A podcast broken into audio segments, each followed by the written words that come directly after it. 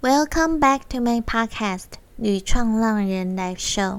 我是节目的主持人乌龟妹，这是节目的第八集。你有梦想吗？你觉得实现梦想是一件很困难的事吗？谈到梦想，有人会说我没有梦想，那太奢侈，离我太遥远了。有人会说。光是要工作赚钱、努力活着就累死了，哪里还有时间和精力谈梦想？但这些理由真的是阻挡我们实现梦想的原因吗？还是其实让我们裹足不前的是来自于我们给自己的限制和恐惧，甚至认为梦想就是梦和想而已呢？在这一集的节目中，我们邀请到旅行作家张 J。他曾任职于知名半导体外商公司，也曾担任过资深的工程师和营业主管，不止收入相当优渥。头衔也令人称羡，却在后来选择辞去工作，将他走遍世界二十余国的故事精挑细选，写成一本书，叫做《从工程到旅程的勇气》，那些一步步指引我梦想的旅途，而成为一名专职的旅行作家。他将分享他是如何从为了工作而工作，走到为了生活而工作。甚至每天为了梦想醒来，用旅行书写人生，找回追寻梦想的勇气。在节目开始之前，我想先阅读一位听众 Roger 的留言。他对节目留下了五颗星，并且提到“旅创浪人 Live Show” 兼具知性和感性的数位音频节目中，邀请了创业家和创作者。分享他们的理念和故事，宝贵的人生经验，着实精彩万分，可说是难得的学习机会。分享是喜悦，聆听是享受，千万别错过这优质的 Podcast 音频，大力推荐。真的很感谢你的评分和留言。其实这位听众非常用心，还特别私讯我要如何留言，然后有没有成功留言，让我非常的感动。让我一定会继续的努力，为你们带来更优质的内容。如果现在在收听节目的你有任何的想法，都很欢迎你留言告诉我，让我能够倾听和进步。也让更多人有机会收听到这个节目。所以，无论你现在是在 Apple Podcasts、YouTube、Spotify 或 Sound 上面收听《旅创浪人 Live Show》，记得订阅这个节目，这样你才能收到最新一集的通知哦。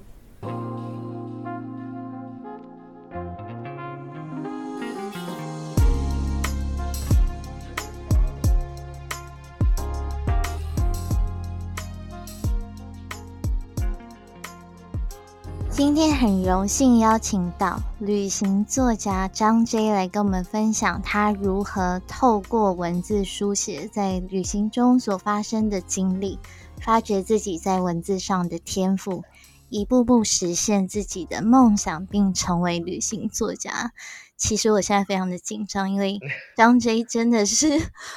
我个人一直以来真的非常喜欢也敬仰的一位作者。那么，请张 J 稍微跟大家简单介绍一下自己。好，Hello，哎，大家好，各位呃乌龟妹的听众们，大家好，我是张 J。那我稍微简单自我介绍一下，我在去年二零一九年年初以前呢，都是一位半导体工程师。那因为我喜欢旅行，所以去到了外商公司工作。那我在公司的生涯去了很多地方，我自己私下呢也去过很多地方，所以我一边旅行一边写作，累积了三十个国家之后，我在三十五岁那年把工作辞去，出了一本书，并且成为全职作家。对，嗯，我有看到张 J 的这一本书，我觉得其实啊有颠覆我对工程师的印象。因为我想象中的工程师，至少我身边的都是蛮理性的。可是我很少能看到说，哎，从工程到旅程的勇气里面的文字，却带给我很大的温暖，而且可以看得出来是有温度跟细腻的情感。所以你当初是怎么样去发掘、开启写作的这个兴趣？其实，在书的一开始的时候，有稍微提到我跟写作的这个缘分，主要是在我国中的时候，那时候是念自由班，然后升学班的这个。压力非常的大，所以我国中是一个很没有自信，然后活得很辛苦的一个小孩。那因缘机会下，就是我国中导师他在课堂上面最后一堂课的时候，他有特别把我留下来，然后叫我过去跟他讲话。那那个时候我原本以为他要勉励我功课要多加强，因为我国中其实我国中成绩是全班最后一名，因为我们班都非常的厉害这样。所以那个时候我非常的自卑。那我那时候老师叫我去谈话的时候，我以为他就是要勉励我功课要加强，结果没有想到他是跟我说，他非常喜欢改我的周记，就是每个礼拜的那个周记，他都很期待看到我这一次又写了什么，所以他就勉励我之后要继续好好的努力写这样。那我那个时候就觉得我的人生好像第一次得到了老师的肯定，而且是在我很喜欢做的一件事情，默默的喜欢做。我也没有特别说要追求写作什么的，我只是每个礼拜都还蛮期待写周记，然后可以把自己的想法写在簿子里面这样。那被一个老师看到了，而且他也不是用成绩来评价的，但是他就是看到了我对书写的热情，然后。用这个来鼓励我，所以对我而言呢，其实写作在我生命中是一个占有蛮大意义的一一个地位，就是它让我知道学生的价值并不是用分数来评量的，而是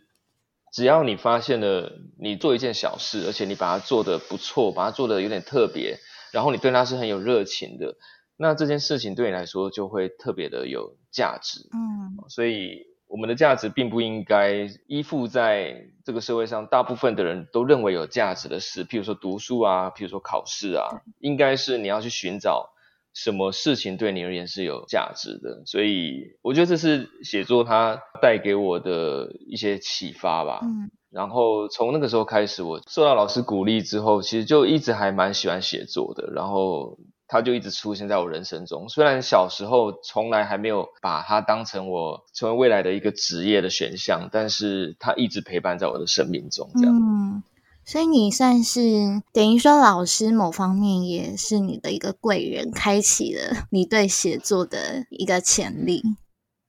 对我不得不说，老师给我的这个鼓励很大，因为那个时候我非常的自卑，所以他让我在写作这方面重拾了一些信心。嗯，我觉得我那时候刚翻开书看到这一段的时候，其实内心就有被触动到，因为我觉得老师真的是可以改变一个人人生的那一角色。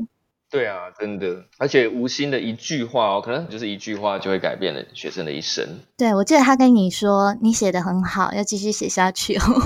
对不对？对啊，对啊，是啊，所以我隔了二十年之后，我出了这本书，然后我就主动的寻找老师的下落，然后跟他联络上。觉得那老师也很开心。那我觉得，因为我的书就是第一本嘛，素人作家第一本，也没有什么名人推荐。但我觉得老师是最适合，而且是最有资格帮我写序，以及帮我推荐的。那很多人看到我书里面的序，也都觉得那一段是特别特别感人，或特别有温度的。对，我就想说，刚翻开这一本书而已，就这么激动，后面还要怎么看下去？哦，对啊。真的，真的还蛮开心的啦！我觉得这种序真的是最有意义的，真的。嗯，其实我后来也有联想到，说我当初其实跟你一样，成绩不是很好，就是我前面去读英文的时候，也是遇到一个老师，他可能也都是以成绩为重。那你如果在补习班英文考不好的话，他就会拿那个。藤条出来编下去。对，那时候就非常害怕，已经害怕到，因为每一次都被老师打，我就不小心坐在第一排偷看隔壁男生的答案，就被老师抓到，就被打更惨。对，那时候就开始非常的痛恨英文，然后是一直到了后面去了另外一个补习班，那个老师他真的是，我觉得那个态度上就跟你那位老师有点相像，然后也是比较偏向爱的教育，所以他是采取那种很鼓励型的方式去教导你。那时候就。重新开启了我对英文的兴趣，然后也觉得说他是改变我生命的一个导师。真的，真的，老师对学生的态度会直接影响到学生对老师教的那一科的那种感觉。对，而且每次想到的时候都会很感动。嗯，那我那时候也有看到一句话是在你的书里面有提到：如果没有文凭、没有头衔、没有资历。如果撕下身上所有有形的标签，回归最原始的自己，那么你还剩下什么？对我相信这一句话，如果你问自己，很多人可能都回答不出来。但是你的答案是：我想，我只需要一支笔，然后我会一直写下去。所以这句话，相信感动了很多人。那我很好奇，导师发了你写作这个天赋，但是你是从写作开始。就已经知道说啊，这是你未来确定你要走的路，或者是说你就知道这个是我这辈子可能来到这个世界要用写作来启发 人心之类的。对，那如果不是的话，你是在什么时候发现自己真正的天赋不是当工程师，而是在写作这个领域？呃，其实我到三十三岁之前，从来都不认为写作会是我的天赋或是我的职业，因为从来没有把写作当成选项之一，就是会觉得传统的观念就觉得当作家会很辛苦嘛，会饿死。所以我在念书的时候，就是一直是以未来生活稳定的这个前提为导向，所以我就算很喜欢写作，我最喜欢的科目是国文，但是。高中的时候还是就是完全没有悬念的选了自然组理工科这样，然后一路上学习的这个生涯念上来也都是以这个成为工程师为目标。那因为相比之下，在台湾当工程师的待遇是比较稳定、比较平顺的。只是呢，写作对我而言一直都是好像是一个兴趣这样，或者是我一个抒发情绪的一个窗口。但是我发现，在我人生中，经过了这么久，然后我也经历了很多兴趣，那很多兴趣都是来来去去的，但是只有写作好像都是我一直以来就是会一直做的事情。有时候情绪低落的时候呢，就会想写作；但有时候工作忙起来的时候，又可能会把笔放下。但是放下了一阵子之后，又会忍不住再提笔。那其实我人生中就是放弃过了很多事情，但是。我一直到三十三岁的时候才发现，哦，原来写作这东西是我一直放不了的，就是我人生中放下了又提起，放下又提起，就好像可能像是一段感情吧，就是到了最后你就发现，哦，原来这是你的真爱，这样你永远没办法放掉它。嗯，对，所以我觉得所谓的天赋呢，对我而言，也许不一定是你真的多有天分，而是，但天分可能也是必须具备一些，但我必须说。可能我做工程师或者写作，先天上的天赋并不会相差多少，但是真的差别最大的就是，它是不是我内心中真正的热情，然后我是不是能够从这边找到意义？唯有这两件事情才能够促使我一直一直很努力的，或者甚至说我根本感觉不到我努力，因为我很喜欢做这件事情，会一直投入这些时间。嗯，那相比下来，工程师对我而言，他就是。可能就是一个吃饭糊口的工具而已，我并没有对它产生太多多余的热情。那相对而言，写作的话是我非常喜欢的事情，所以我不知不觉间会投入很多很多的时间跟心力在这条路上。那我也相信，一件事情要把它做好，必须具备这样子的条件，你才能够把它做得特别出色。这样的确。你对于这件事情的耐心，我相信是很难以去形容的，因为那真的就是你不管怎么样都不会想要放弃做的事。但是你刚刚有说，你其实中间的科系是选择自然相关的科系嘛？那你现在会不会觉得说，当初做这样的决定有一点可惜？因为你当初反正也没有预料到你会走写作嘛，但是至少这个是你一直以来兴趣。你有没有觉得说，你当初如果选择跟写作这个发展有关的科系，其实未来会走得更顺利？其实超多人问过我这个问题，因为就会觉得我实在太跳痛了，就是之前是工程师，然后在作家，不觉得。而且我工程师又念到研究所，就人生的前二十四年的这个求学时间都投注在自然组，那是不是很可惜啊？就白费了这样。嗯。但其实我的答案是非常明确的，非常坚定的，我会告诉大家说，我一点都不会后悔，而且一点也不会觉得可惜，因为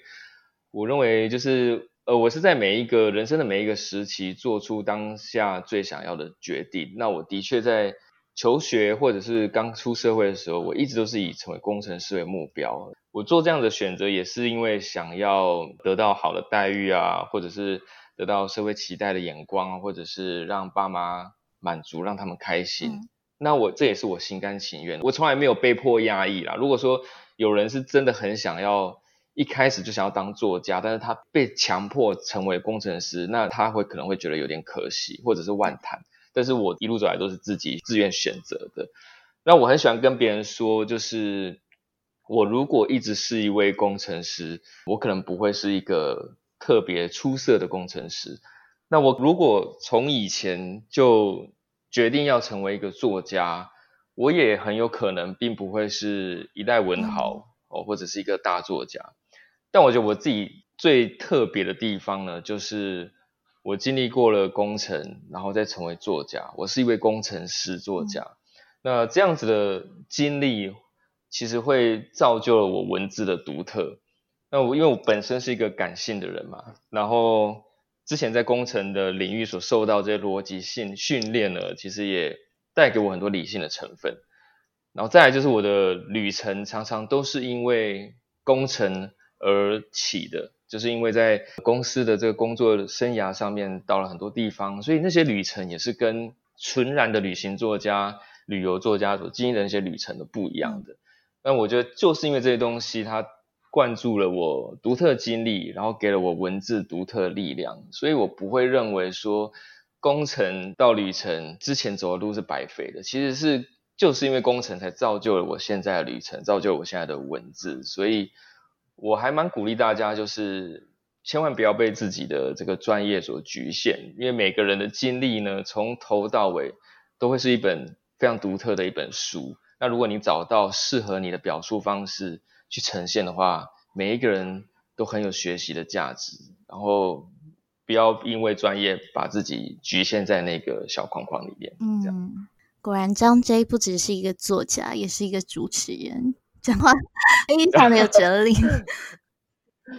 是因为这个问题真的还蛮多人问过我，就算在现场讲座也是很多人问过我，所以我就是已经打了好几次，所以蛮 蛮有想法，非常旧的考古题这样子，嗯，是是是，对。某方面来说，我觉得至少对我来讲，看到这个书名《从工程到旅程》，我觉得它也是一个很大的亮点。对，因为可能很多人是没有想象过，说哦，原来工程师也是有机会成为旅行作家的。对，很多人真的是把自己局限在一个框框里面，因为很多时候我们可能没有去看到更多的故事，或者是去接触不一样的生活的价值观。对你可能没有那样的冲击，但是你就给大家一个很不一样的想象。对啊，其实生命是有无限可能的，真的不用把自己局限起来。真的，那相信你在成为旅行作家之后，其实很多人也会很好奇，说你到底是怎么做到的？对，所以你在这个当中，你有去特别透过什么样的方式来训练你自己的写作能力吗？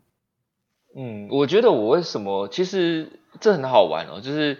有的人都会问我说：“诶，为什么你你如果当初选作家，你会不会更好？或者是你会不会更有系统的训练自己？”但其实我还蛮怀疑这个说法的，因为呢，我自己可以想象，就是我如果要成为作家，然后譬如说我现在去念了中文系，但是中文系并不会说所有的东西都是我喜欢的。大家知道，就是中文系可能要念很多非常难的，或者是不一定完全相干的知识，譬如像什么训诂学，好像听说这就是一个非常非常难的学问。这样，那其实如果你选择当作家，很有可能也会遇到不一样的挑战跟难题。你可能就是一开始就要遇到怎么养活自己啊，或者是别人的眼光，别人对于你的眼光啊，所以这可能是不一样的问题。那我觉得我为什么会这么喜欢写作，就是因为写作一直以来都是。它就是我的兴趣，所以我是没有压力的去碰触它的。然后我是完全依照自己的自由意志，让它自己去生长的。当然可能有点可惜，就是我没有经过专业训练。但是我觉得好处也是因为我没有经过专业训练，所以我完全没有压力去碰它。那我自己如果说要真的是说我怎么训练它的话，我其实没有刻意去训练，但是因为我从小就很喜欢看书，然后很喜欢看不一样的文学书。那我觉得可能。这样子长期下来，耳濡目染，会有一种可能会对自己的这个文笔啊、文风啊，会形成一种熏陶吧。那你就会在这样子大量阅读啊，然后大量写作的这样子模式下面，就是慢慢的会找到属于你自己最适合的文字的这个表述方式。但是我必须老实说，就是就真的只是这样子，就是我没有特别找什么样子的方法去。去磨练自己，这样对，这应该我觉得也跟你的天赋是有很大的关系啊，也跟你的习惯有很大的关系。对对，习惯，然后跟热情，然后我觉得经营社群也是一个蛮好的训练方式，因为你如果经营社群之后，就开始思考哪一种文案会比较引人注目，所以我觉得这个算是蛮实际的一个技巧。对，但都是我自己这样子慢慢摸索出来的。可能接下来中秋节的时候，就会看到张 J 坐在月光下，然后忍不住做一首诗 这样子，被熏陶太严重。这样，一道一看，对，你要有灵感才行啊！如果没灵感的话，也没办法强迫自己。那我蛮好奇，就是你在成为旅行作家之后，你刚有提到眼光这件事。你觉得你刚开始进入这个领域之后，你就没有再惧怕任何的眼光吗？对啊，我已经做好决定之后就不怕，因为我最怕的是自己的眼光。所以如果自己的理性，可能就是因为也是工程师的关系吧，就是理性分析完之后，你如果说服了自己。就不用担心别人的眼但其实我是说不用担心，也不是说都不介意，就是我其实是很在意我家人的想法，所以我有跟他们经过好好的沟通，然后得到他们的认可，得到他们的谅解之后，我就完全义无反顾的投入这个领域，但我就不会再介意其他家人以外的人的眼光了，因为那跟我的关联性就没那么大。你是用了哪一句魔法说服他们？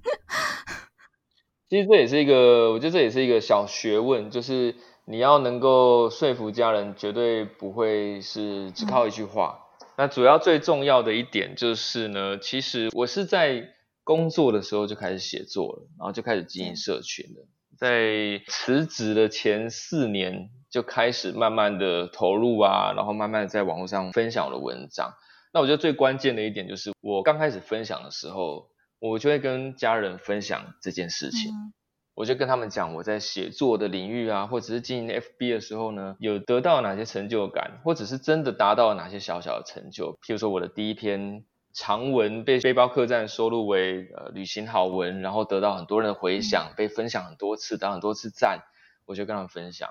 然后可能粉丝可能累积破千，然后到破万的每一次里程碑，我也都会跟他们分享。然后我就是人生中得到第一场演讲的邀约，然后甚至是专栏的邀约，或者是出书的邀约，都会跟他们分享。所以当我在跟我父亲说我要辞职成为旅行作家的时候呢，其实他一点都不意外，因为他已经知道我在这条路上默默的付出了多少心血，而且付出了多少时间了。所以我今天并不是说工程师当当到一半就突然跟他说，哎，爸爸，我要去当作家。这样应该还是会被打断腿，因为他觉得你到底在干嘛？但是他已经知道我已经在这条路上付出了很多，而且取得小小的成果。然后再来就是很重要，就是你必须要告诉家人说你的目标是什么，那你要怎么去做到？那如果做不到的话，最坏的打算是什么？那这些事情都让他们了解之后，他们就会比较谅解你的做法。所以我觉得沟通是最重要的事情，跟他们要有非常就是没有隔阂的沟通，然后这也是需要时间的这个熏陶的，所以我等于是在辞职之前我就一直慢慢的铺梗了，所以他们不会觉得意外。这个梗铺的不错。对啊，嗯，是啊，但我跟他们讲的时候，其实我也还不知道自己以后会成为作家，只是我跟他们的沟通方式一直都是没有隔阂的。所以就是我们之间不会有什么秘密，所以他很知道我在想什么，然后他很知道我心路历程的转变，所以相对的他也会比较体谅我为什么做这个决定。对，我觉得你跟他们之间蛮像是朋友的一种对话，对，蛮亲密的。嗯，在分享心灵、分享自己的想法的这一块是蛮像朋友的。对，但我觉得很多人会很惧怕这一块，比如说父母会不同意啊，就是你刚刚讲到的，没有好好的去沟通，或者是说你很害怕让父母知道说你实际上的想法，你接下来的规划是什么。对，当你没有好好的具体的说出来的时候，嗯，要让父母去放心这件事情是很难的。如果父母没有放心，就当然没有办法支持你去做你想要做的事啊。对，而且这会是一个恶性循环。当你越是刻意的隐藏，他们就会越担心，然后他们就会越反对你，然后你就会更排斥他们。所以你必须要打开这两性沟通，那就是不要隐瞒，让他们放心。那他们担心什么，就要解决他们疑惑。你说我父亲完全没有担心是不可能的，他当下也是会问我说：“那你的收入要怎么办啊？你对未来的规划，如果万一失败了怎么办？”所以最重要的一点就是你要告诉他们你最坏的打算。嗯，我那时候就是有告诉他们说，我给自己两年的时间，然后要达成怎么样怎样的目标。如果达不到的话，那我就回去当工程师。嗯嗯，那这样子你要给他们知道你的停损点，你的人生的停损点是什么？那你最后会怎么做？不要让自己没有后路。那这样子的话，他们就会比较愿意去接受你的想法，因为他知道这是你经过深思熟虑的所做出来的决定。嗯，OK。所以你自己做事情基本上都会为自己留后路，你不会觉得说我不要为自己留任何的后路或 Plan B，我才会全力以赴去做。呃，我觉得这两件事情没有冲突，诶，就是你一定要留后路，但是你也一定要全力以赴。对，就是呃，我觉得人生还是你做什么事情一定都要留后路，因为人生只有一次，所以你如果没留后路的话，很多事情都会显得很冒险。尤其是我是男生啦，我觉得男生传统上比较没办法这么的真的随心所欲，或者是你你可能就是真的要成为一个。很漂泊的艺术家，但是对我而言，我还是有心里还是可能会有一些比较传统的一块。我觉得男生还是我对于自己的期许，就是还是未来我就算成为写作的人，我还是希望我能够养得起一个家庭。所以这是我对于自己的期待。这样，那这样子的话，你就一定要凡事都要考虑的很仔细、很周详，一定要留后路。不行的话，就回去当工程师。所以就没有什么好怕的，也是因为你有留后路了。那你你反而给自己设一个 deadline，其实，在两年之间你要达到这样，不然的话你就必须要回到后路。反而其实这样会让你更有那种背水一战的感觉，你这两年就不敢白费。但你如果没有留后路的话，你很有可能就会随波逐流，得过且过，然后就是然后又回不去了，然后就是以后都这样子。所以对我而言，留后路反而是比较正确的做法，而且比较可以真正全力以赴的做法。当初。一下子这个决定，你要开始走上这一条路，你就决定说好，那我要自己可能去找出版社啊，出书啦，或者是说我接下来就是要好好的经营我的社群啊。你当初就已经马上就噼里啪啦就跑出很多这样的想法。对啊，当初我是找好出版社，确定要出书了之后，就决定要辞职了。OK，所以等于是谈好了以后，你才走上这一条路。对对，OK，那你花了多长的时间去写这一本书？然后你遇到写作没有灵感的时候，你要怎么办？嗯，我这一本书里面提到最早的这个旅途是八年前经历的，那真的开始写是从大概五年前开始写的，所以实际上应该是花了五年，但其实会花那么久的时间，是因为。我当时也没有意识到这些东西以后会变成一本书啦。就是如果你写一本书，以一个专业作家而言，花五年其实是太久了。除非你是写一个旷世巨作，不然的话，五年是有点不敷时间成本的。尤其是在这个时空环境，就是舒适这么糟糕的情况下，所以这本书其实是也是始料未及的。所以就慢慢当初的这些文章，慢慢一篇一篇的累积下来，然后我发现，哎，它的它的厚度、它的分量好像可以成为一本书，然后。它好像制成了一个特别的脉络，所以我就把我以前的这个作品把它整理起来，然后是跟这个心灵启发最相关的这十五个故事，才把它收入到这这本书里面，这样子。然后没有灵感的时候，我个人的做法蛮特别。没有灵感的时候，就是我不会强迫自己，还是一直坐在电脑前面，因为你一直盯着荧幕看。但是又想不出东西的时候，有时候就是真的会脑中一片空白。那那个时候我可能就是会去做别的事情。那我比较特别啦，我是没灵感的时候，我就是会去洗澡这样子。因 为觉得洗澡对我而言是一个非常轻松的一件事情，而且是我可以一个人好好的放空，然后好好的想事情。所以在洗澡的时候，我通常就是会现很多灵感，就不知道为什么，或者是我会去做家事。就是会去做一点不用头脑的小事情，让自己分心。但有时候你在这样的情况之下，你反而的那个缪斯女神反而会出现。但你如如果很刻意的要寻找她，她可能就会不在这样子。那很多人没有灵感会冥想，但是我不会冥想，所以我就是利用这个做一些琐碎的小事情去寻找。哦，所以你自己是没有冥想？我没有哎。对，因为很多人真的会用这个方法，但洗澡也蛮多人说能够在过程中找到灵感。好像不知道为什么洗到一半，有时候就噔，突然想到什么了。对啊，因为我猜可能洗澡会特别轻松，然后再来就是你会一直听到那个潺潺的水流声，就很像很像那个高僧会在瀑布下，没有？就是那个瀑布这样打一打就会，对我就可能有那样子的类似的效果。那因为我自己很难静下心来，就是我会觉得我很难特别花时间去冥想，所以在洗澡过程就会接收到那种类似冥想的效果。嗯哼。蛮有趣的，你的方法。对啊，我相信很多人都会有不一样的方法。对，对，就是可以找到最适合自己的方法。这样。我蛮好奇，说你写了八年，你说确切应该是五年吗？然后你这中间的故事，基本上大部分有没有一些是你在比如说旅行的当下有感觉就写下来的，还是你基本上都是在后续才去回想，然后做整理？我全部都是在后续才回想，因为我在旅途中很怕麻烦，然后我会很想要用自己的全部的身心灵、全部的感官感受去感受当下的旅途，所以就不不喜欢自己分心去操劳其他事情，所以我都是回来才去整理的。那也因为我的写作本来就不是偏向那种资讯型的这种旅行文章，所以我我不需要所有的事情都要巨细靡遗。就是要把可能旅行资讯啊，或什么东西都要记录好。我只要写我印象最深刻的事情就好。反正这样也刚好。如果回来之后，你印象还是对某一件事情很深刻，那那么那一件事情可能就是真的很值得你去写的。那如果回来之后忘记了，那就算了。就我我也不会强求这样，所以我都回来之后才写。你在旅行当中拍照也是秉持着这样的态度吗？我不想再分心，所以像那个《白日梦冒险王》，你就是要。Catch the moment，然后全心投入在那当下那个时刻，你会不会觉得有时候不需要特别去拍照之类的？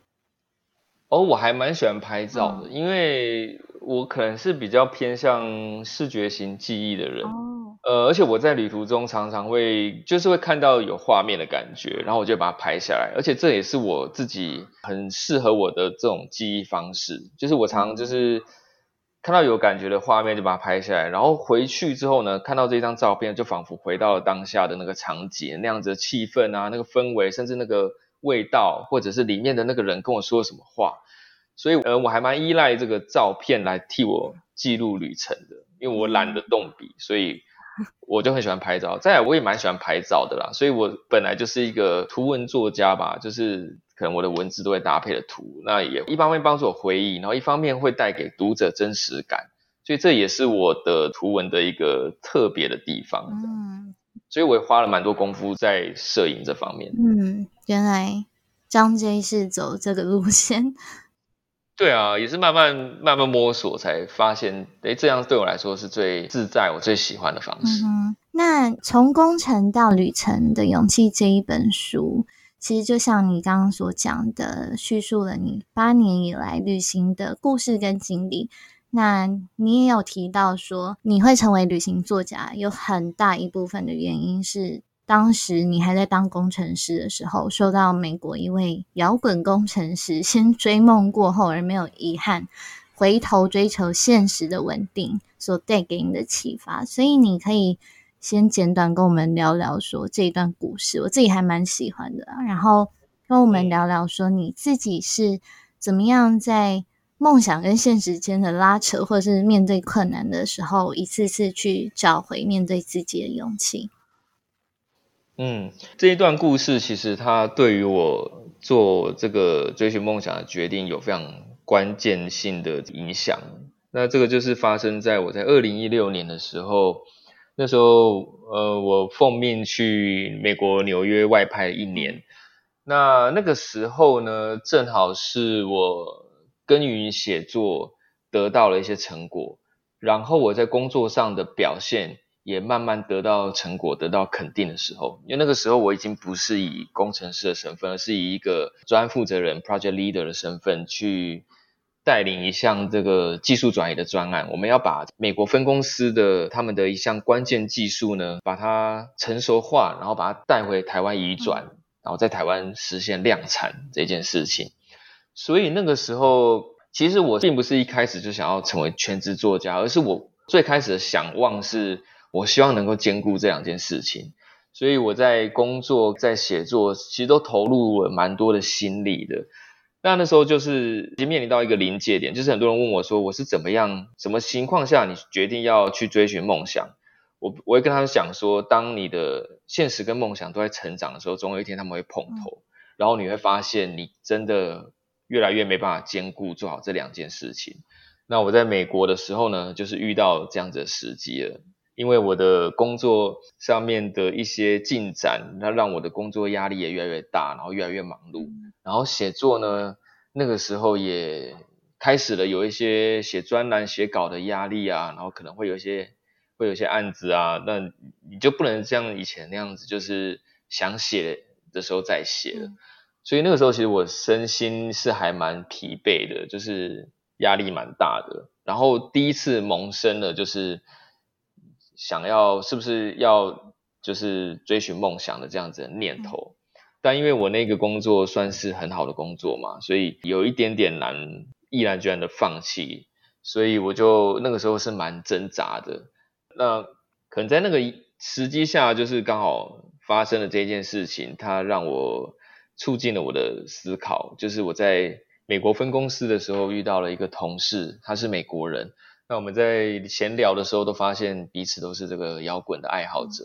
嗯，我们都很喜欢摇滚乐，然后都有在玩乐团。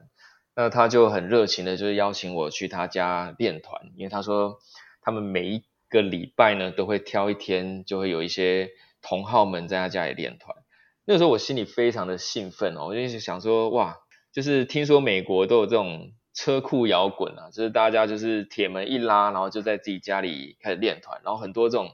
摇滚天团就是这样子诞生的，然后就是第一次有机会去见识美国最道地的这个车库乐团，我就很开心，就就马上就接受了他的邀约。那我还记得去的那一天呢，我们下班了之后呢，我就跟着他的车哦一路开开到这个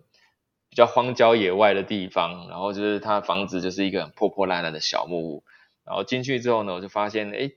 那个同事呢，他跟其他的也都是同事。然后都是喜欢摇滚乐的人住在一起，那他们就是每个礼拜都会这样子练团。那那一个晚上呢，玩的非常的开心。我就看到有很多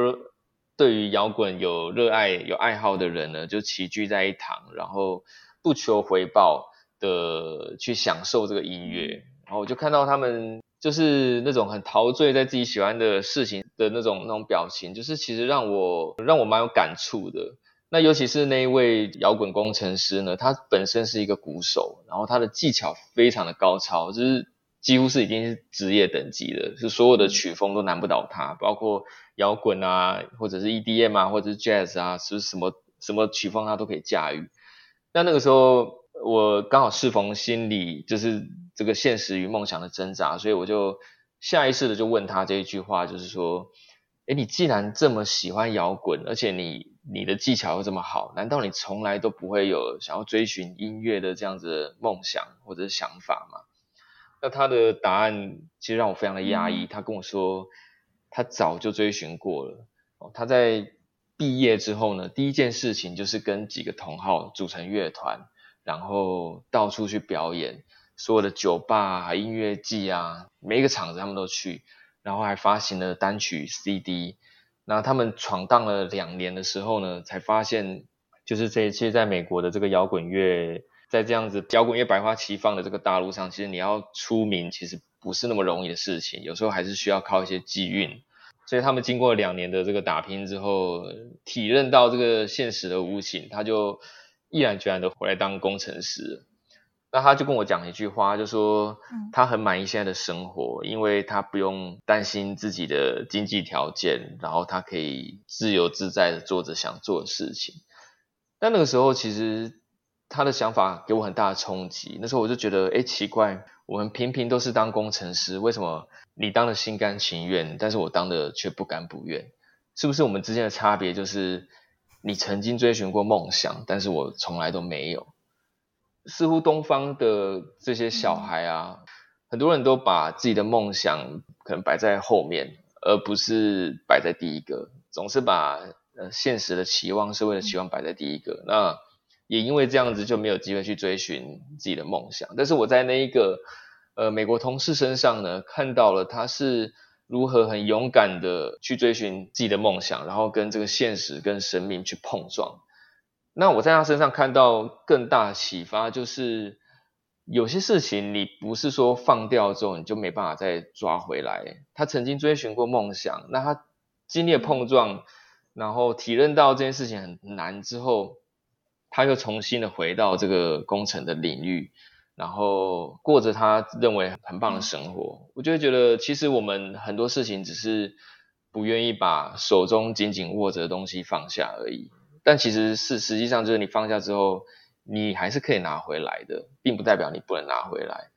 所以我就会认为，与其一直做的工程师这个工作，但是你未来有可能会后悔，但我选择了。我希望未来不要后悔的方法，就是给我自己两年的时间去追寻梦想。那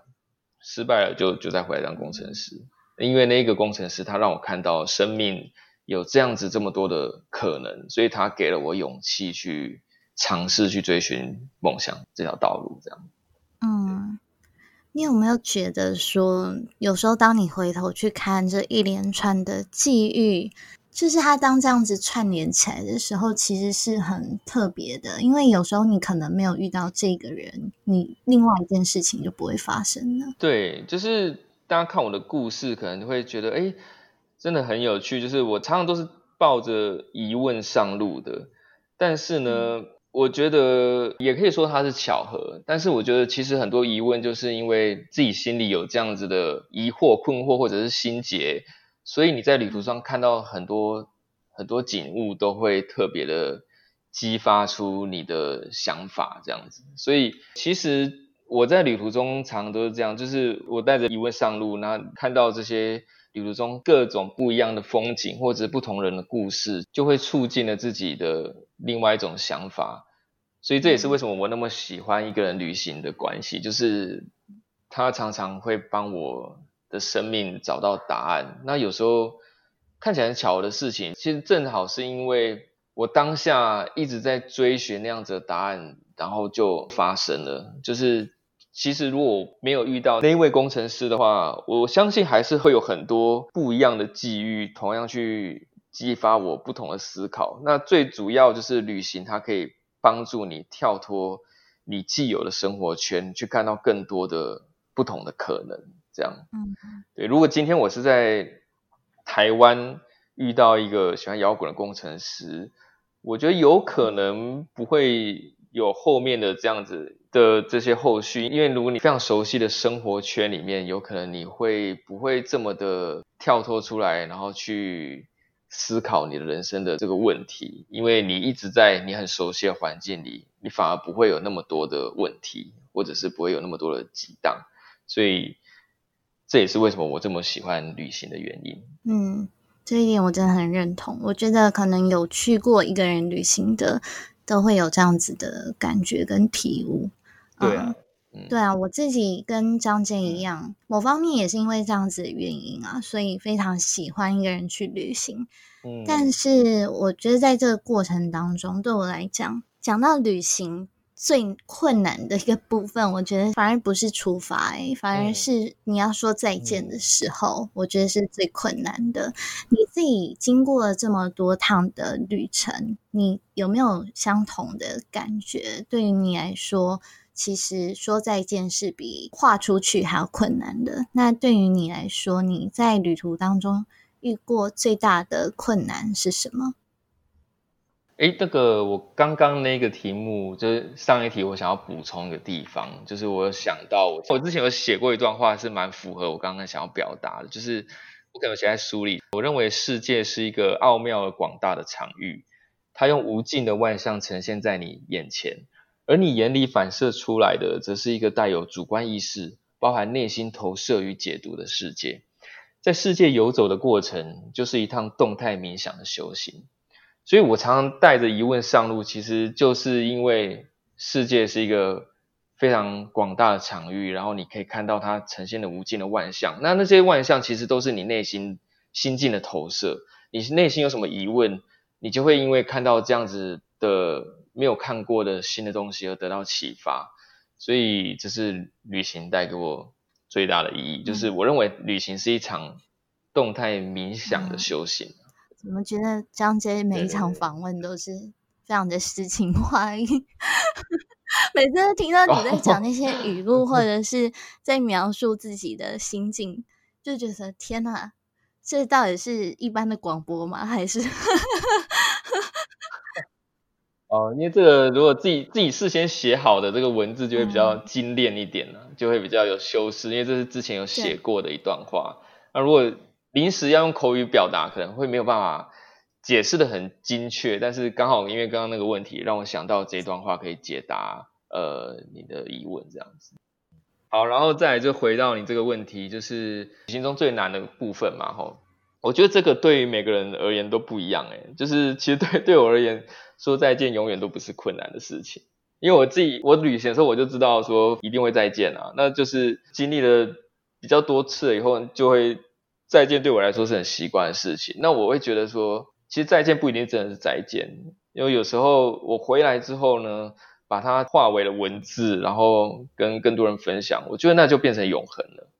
那就不是说就是你曾经经历过过的事情就没有了。它变成是用一个有意义的形式，然后永远的被留下来，而且它有可能会带给更多后来的看到的人不一样的感触。那我觉得这样就是非常有价值的永恒。然后再来就是，我就归功于现在的这个社群软体，就是有时候我们在旅途上擦肩而过的这些人，你知道，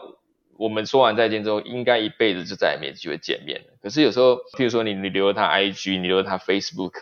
之后也很少机会再打照面，但是我常常发生很好玩的事情，就是旅途上遇到这些朋友，然后可能留了 IG 之后，然后看着他们每天的这个现实动态，你还是可以知道说，哎，这几年他大概经历了哪些事情，然后他变得怎么样，我就觉得很好玩，就好像其实你们再也没有交集，但是你还是可以看到他过得怎么样，然后你可以看到他的生活，那也许他是一个远方的一个跟你生活差别很大的一个人。但你们的生命好像就因为这个旅行呢，而被某一条线牵在一起了。你还是可以时不时的偶尔看到他的动态，或者是偶尔关心他。我觉得这样子其实也蛮好的。那对我而言，旅途中最大的困难，其实我自己是比较随遇而安呐，就是没有遇过什么困难。如果说真的要有的话，就是我有一个 我一个从来没有分享过的，但是我觉得还蛮好笑的经历，就是。我觉得只要你不要把命丢了就好。但那一次旅行就是让我真的有一点点觉得会可能会把命丢了这个经历。这样，那个是我在美国奥斯汀出差的时候，那有一个周末，就是我跑到市区去玩。那因为奥斯汀有一个呃很漂亮的河，叫科罗拉多河，它这条河有流经了这个城市的核心地带，然后它是一条非常宽阔的一个河。那某一个河域呢，就是他们会有一些很多水上活动，比如说有人会在那边划 SUP 啊，然后有人会划独木舟啊，有人会钓鱼啊。那那次我就是去体验那个那个 SUP，就是那个立桨，我不知道乌龟妹知不知道，就是站着划的那种。有有看过。就是对，那我就就去租了一个立桨，然后就在那边划。然后我就自己对自己很有自信嘛，我就也没有穿泳衣，我就是穿着一般的衣服，而且我还背着所有的家当，就是相机啊、包包什么、皮夹什么的。然后我还想要一边一只手游那个立桨，然后一只手用相机记录，就是 整个就是非常不 OK 的姿势这样子。但因为我就就对自己太有自信，那就滑滑滑滑到一半的时候，我还记得滑到一个桥墩下，那是一个很大的一个桥的桥墩。那我一直觉得我自己把方向控制的很好，但殊不知呢，因为那个桥墩下面都是一个洞一个洞的，然后会有一个所谓的风洞效应，就是那个桥下面那个洞洞口的地方风会特别大，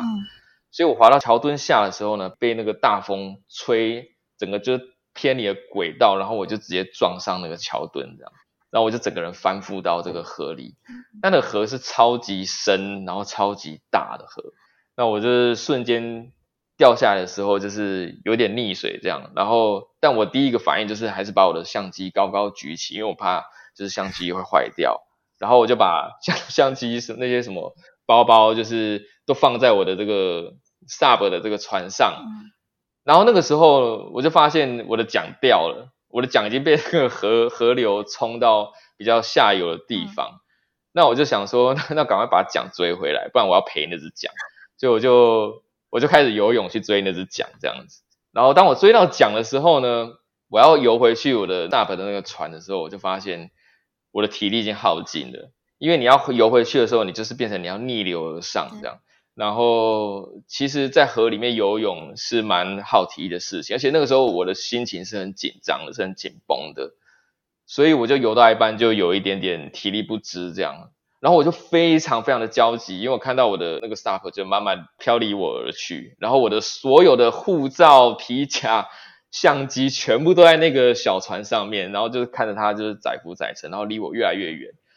但是我就没别的选择，因为我在游下去就会力竭，力竭而亡这样，所以我就用仅存的力气游到了河岸边，然后抓住河岸的树，然后我就非常无助的，就是看着我的小船这样飘走。然后我就真的不知道怎么办了，我就只好慢慢的抓着树，慢慢的前进，但是心里非常的无助。但过了二十分钟之后，我觉得我运气非常的好。过了二十分钟之后，我就看到，我就看到有水上警察，就是水上警察，他们就是会开着那个动力的小艇这样。那水上警察就在水面上面巡视的时候，我就很大声的跟他们呼救，然后他们就过来把我接到船上。然后我就很讶异的看到船上有我那个大本的那个船，他们也把它搬上去了。然后我就问他说：“哎，你们怎么知道？你们怎么看到这个东西？”然后他就跟我说：“他们在河上面巡视的时候，有一个划独木舟的女生跟他们讲说，她刚刚看到了一艘空的这个 sub 的小船，然后上面 摆了一堆东西这样。然后他在想说，可能是不是出事了，叫他们注意一下。所以他们就把我的船。”搬上来，然后就在附近巡视，看有没有人这样子。所以我就非常的幸运，就是因为这样，就是这些东西失而复得，然后他们还把我载到了这个原本起点的地方，所以我等于还免费的坐了一趟警用的这个快艇。然后那个时候我回去的时候，就是超级狼狈，全身都湿透，然后是非常的没有体力。然后那个店员还问我说：“哎，你发生了什么事情？”这样我就跟他说：“没事没事，就只是掉到水里。”但其实就是还蛮惊险的。那我在溺水的那一刻，那时候是觉得还蛮后悔的，然后就觉得自己在旅行中做的决定其实是很草率，然后对自己太有自信，所以才让自己进入到这样的险境。而且这整件事情其实看起来是蛮瞎的，就是都是自己搞出来的。所以问我说，旅行中遇到最大困难什么？就是我觉得只要不要把自己的小命丢了就好了。对，不要太愚蠢这样子，对，所以之后我就比较小心一点。让我非常的惊讶。对啊，这这这篇文章我本来有想要后来写成一篇文章，但一直没有时间写。但我觉得写了应该也是会蛮有趣的。哇，真的太惊喜了！对啊，而且我刚刚一直忍不住想要笑出来，是因为你总会把相机那些东西好像都是多么的重要这样子。哦，对啊，因为因为我还觉得自己还会游泳啦，我还是到了掉水那一刻，我还是觉得自己可以 handle 这件事情，所以就 是第一步先减低损失吧，先不要让相机淋水这样。对，只是没有想到那个桨飘掉了，这是我始料未及的。然后桨追回来了，却没办法再回到船上，这也又是我另一个始料未及的事情。所以这些事情其实想起来都蛮蠢的，但是就是旅行的时候真的要量力而为。我就是太喜欢记录了，我真的很喜欢用相机去 catch 到所有事情。所以这一件事情，如果写成文章的话，我还有那个就是当时掉水之前拍的最后一张照片，就是非常漂亮的科罗拉多河，然后桥墩就在我眼前。就可能再过三十秒我就要撞桥了，所以那张照片还在，所以是是还蛮有趣的，蛮有临场感的。我们很期待，对，看到你把这个故事写出来。啊，OK，都有空的时候写一下，这应该会蛮受到欢迎的，觉得大家都喜欢看那个足球的事情。对，没错，大家都对这种事情很有兴趣。嗯，对啊，对。那你在当工程师的时候，其实就已经实现了你边旅行边工作的梦想吗？那你现在成为旅行作家以后，相信就你可以更没有束缚的，一边旅行一边工作。虽然说现在也是没有办法出去了，但是你觉得在这样子的生活里面，有没有什么让你是很不适应啊，或者是感到很不方便的地方？不方便的地方就是，当你成为自由工作者之后呢，那个时间分配就是一个很重要的课题，因为没有人会管你，你也不需要上下班打卡。所以我在成为自由工作者的前几个月的时候，是是过得蛮挣扎的，就是我每天都处在于怎么样分配好自己的时间，然后真的能够顺利有产出的这样子的挣扎之下。那后来是。经过了很多的摸索，跟自己去找寻方法，才让自己想办法过上一个规律，然后持续有产出的生活。我觉得这个是自由工作者最大的课题，因为大家认为自由工作者生活是很自由的，但其实是完全相反，就是你必须要更自律，你才能够实现这样子的生活。所以这其实是。对我来说是一个学问，那我到现在都还在持续的学习，持续的精进。这样，的确，我觉得自由是自律换来的。因为我跟张静一样是自由工作者，所以我有很大的感触，就是很多事情都是大家看到，但是其实大家不知道的。你在当了自由工作者，你才知道。对啊，大家可能都会觉得，哎，你很闲啊，就是你时间很好约啊，但我。我觉得我反而现在比较难约，我可能不会觉得说，就除非特别重要的事情，我才会想要赴约，不然的话，其实自由工作者你体认到最大的一点就是，你没有工作就没有收入嘛，那你就会想要拼命工作，如果这个工作又是你喜欢做的事情，你就会比较投入在里面。所以老实说，我现在的工时是比以前当工程师的时候还要长的，所以这就是不一样的地方。那我真的太荣幸了，可以约到张杰。哦，没没没，我还蛮喜欢分享的啦，就是对啊，尤其是跟同样领域的人，我觉得互相交流分享也是一个很棒的事情，所以这才是为什么我每个礼拜还是都会播出一段时间去做我的直播节目，因为我认为优秀的创作者之间呢是需要更多交流，然后更多鼓励，更多分享的。哇，这真很难得。其实我自己当自由工作者以后，我就发现一件事是是。如果你是一个很注重说生活要跟工作分开的人，你可能就没有办法 真的成为自由工作者了。你自己在学习的过程当中有没有这样子的感觉？我觉得，如果要把生活跟工作分得很开的话，你可能会很难挺过一开始的草创期。我觉得可以有资格这么讲的人，是是你已经很有名了，或者是你的收入已经让你无余了，你可以。真的不用工作这么多，然后可以有过很好品质生活。但我觉得你在还没出名，你的收入还没有稳定之前，草创期是必须要比较努力一点的啦。那不这样做的话，你怎么养得活自己呢？所以，而且我认为，我觉得自由工作者的意义就是你可以选择你真的很喜欢做的事情，你想做的事情。所以，其实对我而言，工作跟生活它是已经分不开了，就是工作就是我的生活，就是我喜欢做的事情，所以你也不会觉得自己很辛苦的在 suffer 在工作上面。就我以前可能当工程师的时候，公司很忙，然后我可能加班到七点，我就会心情很沮丧，因为就是觉得哦，就是在做这些事情，然后让自己很累这样。但现在写作就不会觉得累啊，就是会累，但是你还是觉得你是很喜欢这件事情，然后这件事情对你很有意义的，你很甘心去让自己累这样。所以我觉得这也是自由工作者对我来说的意义吧，就是你你可以选择自己喜欢的事情，那这样工作跟生活就不太需要一定要分得很开。那你在你的书里面，除了你刚刚提到那个没有记录下来的故事，其实你说你总共记录的十五个故事嘛？那你可不可以跟我们分享说你遇到过的什么样的文化冲击？还有哪一段经历对你来说是最难忘的？甚至如果有机会可以重来一次，你还会想要再重新体验一次？呃，我就遇到最大的文化冲击，就是在纽约外派那一年的时候，因为最深刻的冲击呢，其实是你要经历最深刻的生活体验。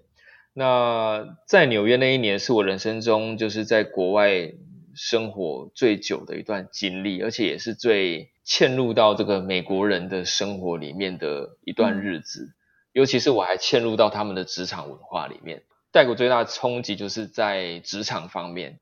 那那个时候，在美国的这个分公司跟这些美国人共事的时候，其实就带给我蛮多震撼教育的，包括他们的民族性啊，包括他们表达事情的态度跟方式啊。譬如像是美国人，其实是一个他们讲话是比台湾人还要直接的，然后他们很喜欢用很强烈的语气去表示自己的想法。因为美国人是一个很爱讲话的民族，尤其是他们很喜欢高谈阔论，就是他们很喜欢看那个脱口秀嘛，所以他们就是很喜欢就是侃侃而谈。那其实相比之下，东方人或者亚洲人其实是比较含蓄的民族，我们常常讲话表达不满的方式，可能美国人是 catch 不到的，因为你的语气不够强烈。所以当你如果真的想要跟他们 argue 的时候，你必须要用更强烈或者是更夸张的方式去表示才行。而且在他们的办公室文化呢，其实，在会议中吵架是很常见的事情。但是，可能华人的文化里面会比较偏重以和为贵啊，或者是大家会比较希望说不要得罪上司啊，上司讲的话就是照做就好了。但美国人就比较不会管这一套，他就是不爽他就要讲，然后如果你不认同，他就要跟你吵。所以我一开始是很挫折的。我去到那边，我不大能够跟美国人吵架，因为一方面不习惯，然后第二方面呢，他们在讲什么对我来说太快了。因为美国人讲的母语英语是他们的母语嘛，所以他们会讲非常的快，然后会用很多俚语。那我觉得我学到最多就是我在纽约的后半段的时候呢，我就可以很正常的用英文跟他们吵架这样子，因为听久了，听习惯了，然后。我也很习惯他们的沟通方式，所以这是我遇过我觉得最直接、最赤裸的这个文化冲击，就是在这个职场上面得到的。嗯，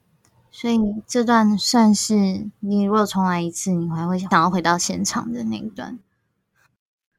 哦，如果经历的话，我就是不一样的，就是我不会，我不会想要回到那一段，就是会回去 argue。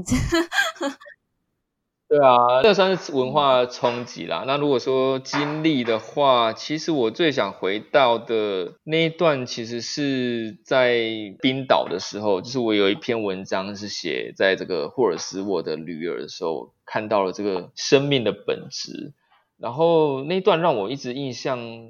很深刻的原因，就是其实冰岛的那一个点是一个名不见经传的一个小镇，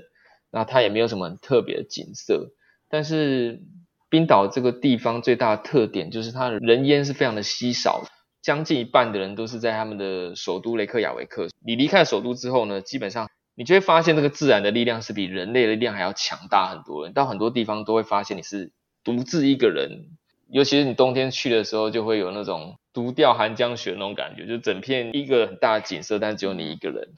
我还记得那是一个晚上，我走出了民宿，然后想要看极光，但是那个极光非常的弱，但他看到微微的幽光而已。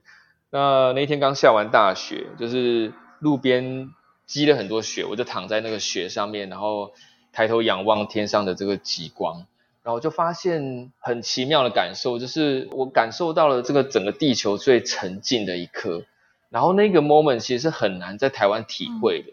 因为台湾太喧嚣、太嘈杂了，就是人口太多了。你平常在都市里面，你很难完全静下来，除非你把自己关在一个很小的房间里，你很难这样子看着大地，但整个大地是安静的。因为就算在台湾的森林里面，也蕴藏着很多的生命，你会听到很多昆虫啊、鸟叫啊。但是在冰岛那个冬天的时候，因为很冷，所以几乎没有生物。你就只看到满满的大地的白雪，然后跟天上慢慢闪耀的这个极光，然后那一刻的感觉对我来说是我一生中没有办法忘怀的。我就觉得哇，那一刻好像我跟地球之间产生了某种连接，因为我第一次可以倾听到地球的声音，它的声音反而就是一片虚无。那我看着这个雨慢慢的飘过，然后看着极光慢慢的在闪耀，我好像感觉到了大地母亲的这个生命一样。那这个生命是我。以前的生活环境是完全没有办法去体会到的，然后也才在那一刻，我才真的感受到地球的本质，然后进而感受到自己生命的本质，自己想要的是什么，我的生命存在的意义是什么，我要追求的是什么？我要追求的，难道就只是让自己的生活过得好一点吗？还是真的对我来说，它是最能触动到我内心深处的事情？所以那个经历，其实我没有去到。任何有名的景点，我也没有跟任何人交谈，但是它可能是我生命中印象最深刻、最不可磨灭的一次经验。然后，甚至呢，我还会想要再重新回到现场，再体验一次，就是再跟地球沟通一次的经验，对我来说非常难忘。哇，这个我觉得一定要在现场看到那个画面，你才有办法去体。对啊，因为这个是连。照片、文字都很难呈现的，我只能尽力的去叙述我当下的心境而已。有机会很想要走一遭，下次可以办一个心灵之旅吗？如果有机会，疫情过后以后，带他去那边躺雪这样子，然后就静坐这样，还蛮轻松的，都 都不用都不用都不用去哪里，然后也不用介绍，对对，就整天静坐这样，然后就收个团费，还不错，可以起那个张杰新的发展。是是是，不错，可以开发一下。对，所以你经历了那么多的旅程以后，你觉得旅行有为你带来什么样的价值观的转变？我觉得旅行对我最大的意义就是，它可以让我进入到各个不同的生命哦，因为我在旅途中遇到那些形形色色的人。然后他会告诉我他们的生命的故事，以及他们的价值观，以他们对于世界的看法，其实那都会很跳脱你既有的想象，因为你自己的生活圈、舒适圈的人的价值观会是比较相近的。但是你跳脱之后，你就会看到其实生命中有太多无限的可能了。那也会因为你在旅行的路上，你经历了这些难忘的风景，它带给你的这些感受体会，像是冰岛啊，或者像是我这个书上里面其实。有一篇我也是印象很深刻，就是我在刚刚一开头有讲过，就是在康州这个梦想与现实的抉择，在这个就是拿掉你标签的那一段旅行故事，也是我一个人在康州的这个火车上面去体悟的。那我还记得那时候那个火车到了这个纽约中央车站，然后我看到人来人往，其实也带给我很大的冲击，就是我看了很多人这样子有着自己的方向，那我自己的方向在哪里？然后我后来又漫无目的的走到中央公园，然后看到中央公园的雕像，看到那些伟人在仰望的天空。那那些伟人，我会看到他们其实很坚强的被树立起来，但其实每一个人心中都有脆弱的一面，都有彷徨的一面。所以就是因为旅行的这样子这些感受，它带给我这么多不一样的启发。我认为旅行对我而言最重要就是它慢慢的一步一步让我去探索生命的本质，然后了解我所要追求的什么。以及我借由旅行如何越来越认识自己的内心。嗯，就算想的很有感觉，自己的方向在哪里？真的很多时候也是经验的累积，也是你必须要可能停下脚步去真的思考这件事情。对，而且其实你带着越多疑惑呢，你在旅途中会得到越多感想。嗯。因为你是脑海里一直在想这些事情，然后你看到旅途中的风景，他们都会带给你反馈，就跟我刚刚讲到的那段话一样，就是这就是一场动态冥想的修行。对，所以你接下来如果疫情趋缓以后，你还有想要以什么样的方式去哪里旅行吗？我之后自己心里有一个小小的目标，就是我想要去走那个丝路，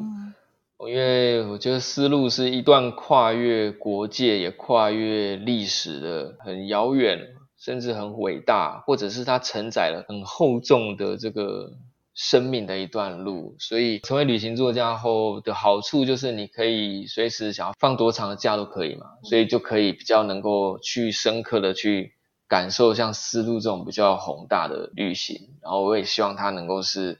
带给我心灵不一样的这种不一样的震撼或不一样的感受。这样，嗯，你觉得走丝路跟走，比如说朝圣之路是有没有共同点或差不多？我觉得朝圣之路会更偏重于他在追寻一段。心灵的启发，因为朝圣之路它的历史应该是跟宗教比较有关系的，没错。但是丝路它是没有界限，嗯，丝路就是它从可能从汉朝那时候开始，从西域开始，然后一直到现在，它是有经过很多很多不同的人、不同的民族、不同的宗教、不同的生活方式、不同的贸易，所以。对我而言，丝路是一个更广泛的一条长路。嗯，然后我是希望能够在这样子没有边界的这个路上面，然后也是让自己的思绪是没有边界的去开展的。所以对我而言，思路会是我现在比较想去的一个地方。等你去走完，我们又有另外一趟心灵之旅。对啊，对啊，希望能够早点兑现。OK，那你接下来还有没有什么出书的打算？有啊，我接下来就是正在写第二本书，那其实也是紧扣着我的生命历程啊。我因为第一本书是从工程到旅程嘛，所以第二本书的主轴会是比较偏向我是怎么从旅程到真正自由工作者的这样子的历程。所以，我第二本书其实是会有一点跳脱旅行的，它会是更偏重在我在自由工作者的这一段路途上面得到的感悟，以及我实际去体会这样的生活所经历的一些感想跟调整。然后是希望能够也是给心中有梦想，然后甚至有想要开始往这一条路前进的人去看的。哇，所以我第二本书其实是会比较偏向自我成长。甚至跟职涯规划有关。好期待你这本书大概什么时候？预计是今年吗？还是明年？呃，预计是理想的状况是今年年底会出了，如果没有脱稿的话。但是脱稿对我来说好像是有一点常态的，所以我希望尽量不要脱稿。对对对，希望能够看最好的状况是希望今年可以出。很期待，到时候一定要参加那个签书会。对。好，谢谢。签名那个从工程到绿城勇气。哦，好啊，好啊，两本都签起来。在音频上面公开的，请作者签名，这样会不会很霸道？哦，没有问题啊，这个小意思，这个这是我的荣幸啊。谢谢，谢谢。OK，那你目前算是已经进阶到要第二本书，所以你已经实现了很多人可能这辈子很想要做，但是目前还没有达成的愿望。也算是达成了你一个非常大的一个目标。那你接下来还有什么梦想是你想要再去实现的吗？我想要成为一个全方位的作家，就是，嗯，我觉得旅行对每个人的意义不一样。认识很多旅行作家，他们的写作是因为能够记录他们的旅行，然后，然后能够跟别人分享他们的旅行。嗯，他们想要去到更多的地方，他们永远对这个世界有更多的热情。但我在写作的过程中呢，才发现，其实我真正热爱的是写作，然后旅行对我来说是一个媒介，它可以提供我不一样的灵感在我的写作上。但我真正热爱的是写作，所以我的最终目标是我希望能够不止写旅行这样子的课题，我希望能够跳脱写各种各样不一样的题材，然后都是一样可以启发人心的，然后带给别人心灵感触的。所以我的目标是成为就是比较全方位的作家，什么样子的题材都很想要去尝试，很想要去克服。哦，所以这也是为什么你第二本书比较跳脱旅行，是写对对，没有错，其实就是给自己的一另外一个不同的挑战。嗯，哇，很期待你之后的发展呢，不知道会出几本书。哦，对啊，希望是能够越来越专业，希望是自己能够一年出个一本书。哦，你有自己给这样子的规划？OK，嗯，那如果假设听众。知道自己内心的梦想是什么，比如说他可能也想要成为旅行作家，或者是说他可能想要成为工程师，可是他没有勇气去追寻梦想，做自己像你提到的真正的热情，你会给他们什么样的建议？呃，我会给他们的建议就是，其实现实跟梦想它并不是单选题，你要有很明确的认知，就是它在一开始的时候是可以是一条并进的折中之路。借我的这个经验跟大家分享，就是我不是一开始就决定辞职，然后再投入写作的。我是一边工作一边投入写作的。那我会建议大家，如果你真的心中有一个梦想，你很想要去做它，你不妨就在工作之余，你有闲暇的时候，就投入你的心力去做它。如果这件事情对你来说是很有意义的，那可能他们就会比。下班之后的这些享受来的有意义，譬如说，可能比追剧啊，或者是跟朋友聚会啊，或者到处出去玩啊。如果像写作对我而言是特特别有意义的，我在后期在投入的时候，我就牺牲掉很多玩乐的时间，然后我自己也觉得很开心，因为这是我想做的事情。所以，当梦想一开始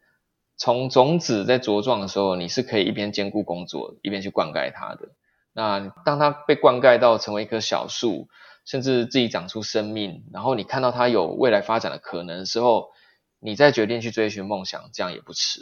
对，但如果你没有办法灌溉，把它灌溉成为小树的话，那你就必须要问自己说，那它是不是真的是你的梦想呢？你是不是能够真的有足够的热情去去灌溉它呢？如果你现在呃工作之余你没有办法去灌溉它的话，那你要如何在辞掉工作后全心全意的去投入它呢？所以这其实是一个可以并进的路。那我会很鼓励大家有梦想就马上去做，然后马上去投入，然后一点一滴的去灌溉。时间会带给你答案。嗯，时间会告诉你答案，没错。所以如果有人也想要成为旅行作家，你会觉得他可以从现在开始做什么？像你说的一样，看书吗？呃，我觉得这要。Depends on 就是你要成为什么样子的旅行作家，因为旅行作家又分很多种嘛，像是刚刚提到的资讯类啊，那我是比较偏文学类啊。先可以先理清你自己想要成为什么样子的旅行作家。那这里有可能一开始不知道答案，因为像我自己以前也不知道我自己想要什么，我也曾经写过懒人包，但我后来发现我写的很痛苦，因为我我很懒得做功课，然后我很不喜欢收集资讯，所以这其实有时候是要。你真的实际去做了之后，你才会慢慢知道你擅长的是什么，然后你可以做的比较好的是哪些东西。那我建议大家，如果你真的想要成为旅行作家，你可以慢慢先朝着旅行作家的路慢慢迈进。因为我就是喜欢旅行之后呢，我才我原本的工作并不是在上一个这个外商公司的这个工作，原本是在呃一个新创公司，然后它是台商，那它是没有出差机会的。那我是因为。后来发现自己喜欢旅行，喜欢写作，所以我就开始寻找可以让我出差的这个机会的工作，因为它可以免费的提供我旅行的经验，我甚至还可以一边旅行一边赚钱。所以你如果想要成为旅行作家，你不妨可以先在你的职涯上面慢慢的过渡到对你来说是有帮助的工作，像我就是找了一个可以快速。累积不一样旅行经验的一个工作，那你也可以慢慢朝这个方向去迈进。也许你可以找一个更自由的工作啊，也许你可以找一个也是一样可以让你旅行的工作啊，这都对你的未来的想要成为旅行作家这条路都是有帮助的。对对，所以其实我觉得旅行作家对很多人来讲不只是一个梦想职业，包括我现在在做的这个领域，比如说数位游牧，嗯，边旅行边工作，你刚刚提到的嘛，对对。其实很多人是有这样的向往，但是也当然他们会很好奇说：“那你经济来源 是什么？”对，这一题也是考古题啊。对，你可以跟他聊一聊这一块。哦，我经济来源其实这个也，我跟大家分享，就其实这个也是每个人都不一样，因为我身边有很多旅行部落客或者是作家，其实每个人的来源收入的比重不一样。那对我而言呢，目前我我可以跟大家分享，就是我经济来源收入，我从高到低好了，就是排序就是演讲、上课，然后写专栏，然后接案或者是业配，然后写书，嗯。写书其实最难赚的，因为 书是非常难卖的东西。但是书可以可以为你其他东西都可以加分，所以它带来的效益是隐性的。所以大概就是这些。所以就是你如果要成为旅行作家，你要成为一个全职创作者，你必须要有很多管道的经济收入来源。嗯。然后你要去思考哪一些事情你比较喜欢做。然后它也可以成为你主要的经济收入来源。那因为我自己很还蛮喜欢分享的，所以我就定期的都会为自己安排讲座，然后那些也是我就比较基本收入的这个重要收入的来源之一。嗯，对。反正我觉得就是锁定张杰的第二本书，他就会告诉你他的。对对对对，第二本书其实会 讲到蛮多的。对对。大家比较好奇，记得第二本，好吗？对对对，所以第二本出来的时候记得买哦。OK，所以你有自己很喜欢的旅行作家吗？嗯，因为你自己就很喜欢看书嘛，你有没有比较推荐的？其实我自己看的书还蛮不局限于旅行的，就是我我很喜欢看各个文学经典，我觉得经典是一个。经得起时间考验的东西，所以我很喜欢去吸纳各个不同的文学大师的优点，然后每次看到一本书，也有可能它某一部分就会成为你文字里面的写意。这样，那如果要说真的很喜欢的旅行作家，我个人是还蛮欣赏那个张宏志先生的的文章的。张宏志先生他不是完全的旅行作家，但是他有一本书叫做《读书与旅行》，那我自己非常喜欢的一本书。我觉得他的文字呢，让我欣赏的是他文字很平易近人，他不会很嚼舌根，但是又是很有内涵的。我认为真正很棒的文字是应该是这样的，它不是很艰涩、很深奥的，但是它可以让你知道那个人是很有料的，然后你可以很懂他。嗯，所以这是我。追求的这个目标，然后建议大家可以去看看《读书与旅行》这本书，我觉得写的非常的非常的耐看，然后非常的有趣味，这样。嗯，我自己有发现说，你好像也很喜欢谢哲青先生的哦，谢谢哲青老师的书我也很喜欢，对他也是一个很了不起的女人，然后我觉得她的经历也是非常励志的，那她的文字。同样也非常的美丽，对她也是我很欣赏的一个作家。对啊，她真的有很多本书是真的非常经典。嗯，对啊，对啊，真的很不简单。像他最近他上上一本书那个撒哈拉沙漠，我曾经在谢哲清老师的广播节目里面有问他说，呃，他到过撒哈拉沙漠几次？因为他写的那本书，他告诉我他去过已经不下二十次了。所以我是很讶异的，他是去了二十几次之后。写出这本书，他不是只去了一次，但他从来都没有在书里面讲过，所以他是一个我心里由衷佩服他的，就是他是很真正的、很热情的走在这一条路上，然后去深刻的体悟、去感触，然后去写出这本书。然后他没有特别提到，就是因为这可能是一个很形象的亮点，就是你可以说谢哲金去过了撒哈拉沙漠二十几次，然后淬炼这本书，但他只字未提。他就是默默的写了这本书，默默的出来，所以我很佩服他的是，他那种身为一个旅行作家的那种内敛，然后那种锋芒不毕露，但是他又真的非常的有内涵，所以他也是我由衷敬佩的作家。对他也是我很喜欢的作家。嗯，那我们来聊聊你的专业旅行沙洲。对。你前面也有提到说，你有在做一个直播节目，叫做《沙洲小独旅》吗？你可以聊聊说你怎么会想要做这个节目，然后，嗯，你希望这个节目可以带给大家什么？哦，因为我自己很喜欢看书，那我觉得我可以利用自己在这个平台上面的这些读者们的声量啊，就是可以可以利用这样子的平台，每个礼拜为大家推荐一本书，然后认识一个人。因为沙洲小读里呢，会邀请很多不同的创作者来到这个节目上，然后会请他们推荐观众一本对他们来说是很有意义的一本书。那有可能是他们的著作，如果他们有出书的话。那如果没有出书的话，他就会推荐一本他很喜欢的书。那我觉得对于每个人而言，这本书都是特别有意义的，而且都特别能够被分享的。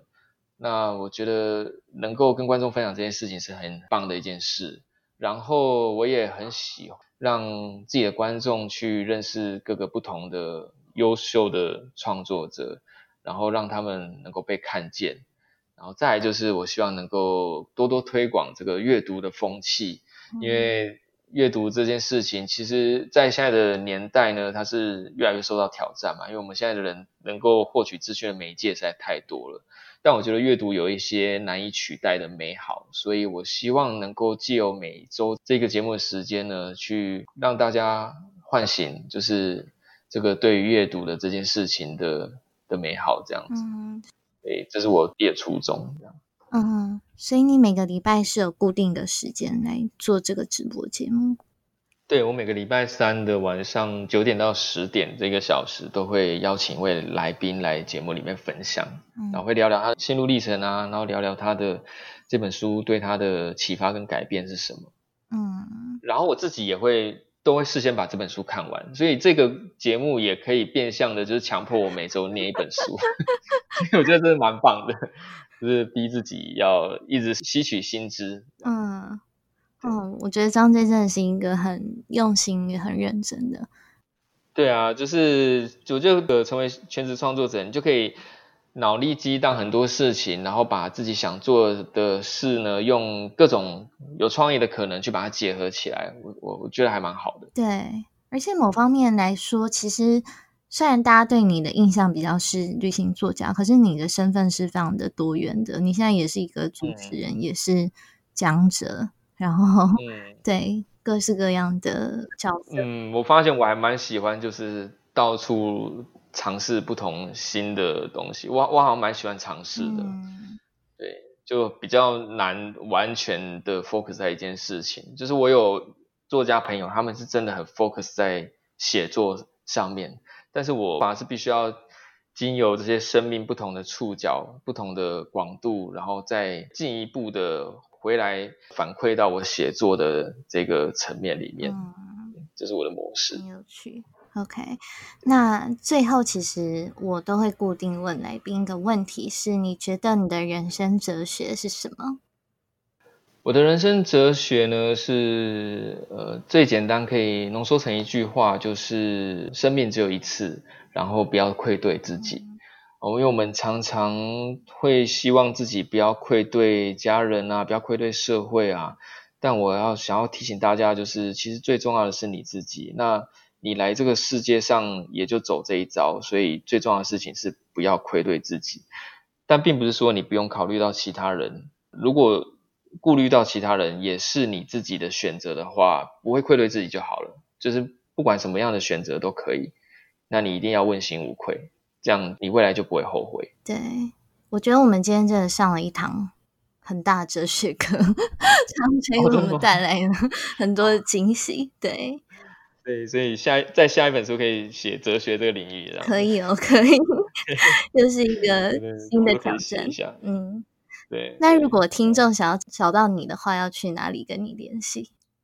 可以在那个 Facebook 跟 Instagram 上面搜寻“旅行沙洲张 J”，那洲是龙舟的舟，然后就会跳出来。那我最近也成立了自己的个人网站，我的很多文章都会收录在那个网站里面。那网站名称很好记，就是英文的张 J Life，C H A N G J Life L I F E dot com。OK，哇，原来你有个人网站呢。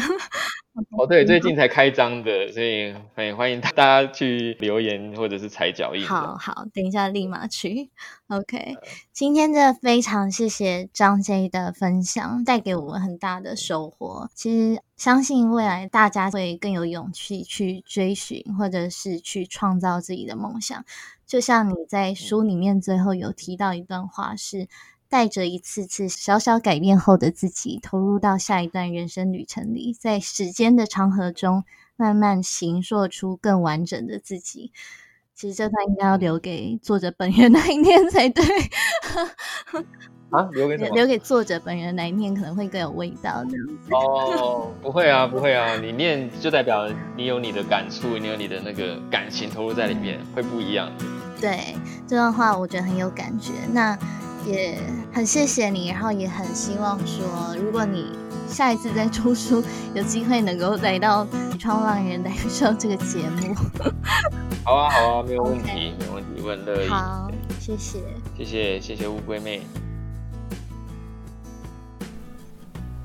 在这一集的节目当中，张 J 和我们聊到几个重点：一、